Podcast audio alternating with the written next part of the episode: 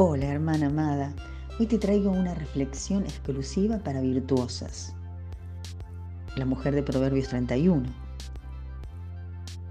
Hermoso pasaje que concluye con una verdad que como mujeres nos conmueve porque dice, engañosa es la gracia y vana la hermosura. La mujer que teme al Señor, ella será alabada. Y a los ojos de Dios somos virtuosas no porque hayamos hecho nada en especial, sino por los méritos de Cristo a nuestro favor porque hemos sido limpiadas por su sangre, perdonadas, justificadas por la fe en Jesús, virtuosas cuando inclinamos a nuestro corazón para amarlo y adorarlo. Me entusiasma, querida virtuosa, la idea de unirnos en el desafío de un reto a nosotras mismas y junto con él asumir el compromiso de sostenernos en oración unas por otras para lograrlo. Una semana sin quejas. La verdad es que las cosas no parecen ir demasiado bien en el mundo y la gestión de la vida se torna dificultosa. Y es entonces cuando nuestra paciencia entra en juego. Y todo lo que sucede alrededor y nos conmueve impacta en la salud del alma y ataca los cimientos de la fe. Y nuestros labios comienzan a llenarse de lamentos, de críticas y juicios sobre las cosas y sobre terceros. Y lo más serio del asunto es que poco a poco nos vamos acostumbrando a vivir en un clima así, y a ser partícipes de un ambiente donde reina la queja. Pero la queja está señalada en la Biblia como desagradable a Dios, porque es la expresión de una tendencia a mirar lo negativo, que se recrea en los problemas, que no aporta soluciones y afecta a las personas del entorno. ¿Cuántas veces en el día te sorprendes lamentándote?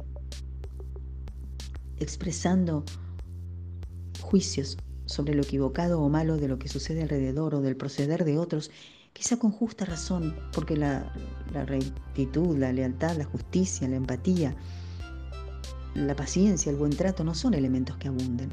Y son muchísimas las cosas que nos traen problemas a causa de ello y nos generan angustia y temor.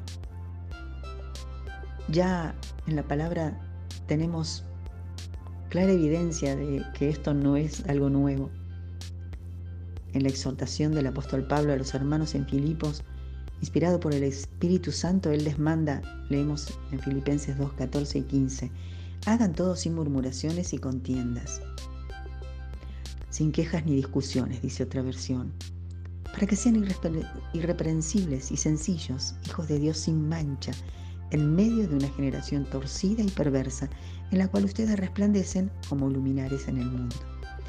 Qué hermosa imagen nos regala este pasaje. En el oscuro manto de la noche somos enviados a resplandecer como las estrellas. Pero ¿cómo resplandecer cuando todo parece sombrío, peligroso, amenazante y triste?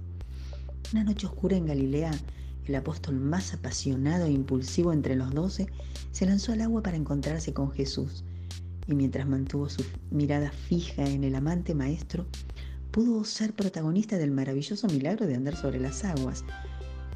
Pero todo cambió cuando en su debilidad eligió correr su mirada al peligroso entorno de olas crispadas y vientos arrolladores. No sabemos cómo reaccionó Pedro, si comenzó a quejarse o a despotricar contra las olas pero sí sabemos qué hacemos nosotras cuando estamos en situaciones semejantes, cuando las papas queman, cuando nos sentimos en peligro o las cosas no salen como esperamos, cuando escuchamos las noticias que nos describen un mundo en llamas. El lamento, la queja, el desencanto, el desaliento, la amargura son los primeros frutos que salen de nuestros labios. Pensemos por un momento cuántas palabras, quejas, reproches, lamentos y críticas salen de nuestra boca en el lapso de un día. Sorprendida, muchas, ¿verdad? La palabra afirma que no es lo que comemos lo que nos contamina, sino lo que sale del corazón, porque desde la abundancia del corazón habla la boca. Por eso nos insta todo el tiempo a cambiar el chip, a cambiar nuestra natural tendencia a quejarnos y dudar de su amor y la certeza de que Él vela por nosotras, que más allá de lo que pase, Él está en control, por un corazón confiado, que llene nuestra boca de alabanzas, de acciones de gracias, de palabras que edifiquen y den gracia al oyente.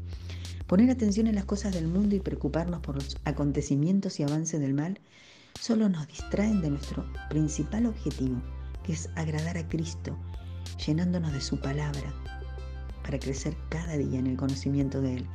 Cada queja nos aleja de su gracia, poniendo en jaque nuestra certeza acerca de su bondad y la fidelidad de sus promesas. Hablé de un reto en el título y es justamente lo que te propongo hoy. Que busquemos llenar nuestro corazón de la palabra de Dios. Que disciplinemos nuestra mente para remitirnos a ella, a su palabra, cada vez que en nuestra debilidad sucumbamos al temor, el desencanto y la ansiedad por lo que ocurre. Que cotemos el tiempo que dedicamos a consumir insumos del mundo, del tipo que sea, para invertir en la meditación de la palabra. Que la casa se llene de alabanzas. Que el ambiente del hogar transpire gratitud. Sabremos en cada momento de cada día de la semana que estaremos unidas en oración unos por otras, rogando al Señor que nos llene del poder de su Espíritu para sostener este compromiso que llamamos una semana sin quejas. Y como sabemos que todas flaquearemos y nos sorprenderemos en falta, no olvidaremos que la vida del creyente es una batalla cotidiana por permanecer en el amor de Cristo. Conociendo Él nuestra debilidad, nos ha dejado su palabra que nos anima al decir, leemos en 1 Juan 2.1, y si alguno hubiere pecado, abogado tenemos para con el Padre a Jesucristo el justo.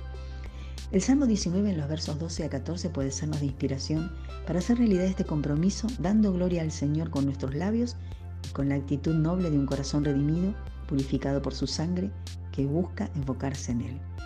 ¿Quién podrá entender sus propios errores? Líbrame de los que me son ocultos. Preserva también a tu siervo de las soberbias que no se enseñoreen de mí. Entonces seré íntegro y estaré limpio de gran rebelión. Mira cómo sigue. Sean gratos los dichos de mi boca y la meditación de mi corazón delante de ti, oh Jehová, roca mía y redentor mío. ¿Qué decís, mujer, amiga, hermana en Cristo? ¿Te sumarás al reto? Anhelo que la meditación de tu corazón y el mío nos llenen de palabras dulces, consoladoras, reparadoras, sabias, profundas, que sean de bendición a quienes necesitan ver y gustar el amor del Señor en nosotras. Bendecida semana.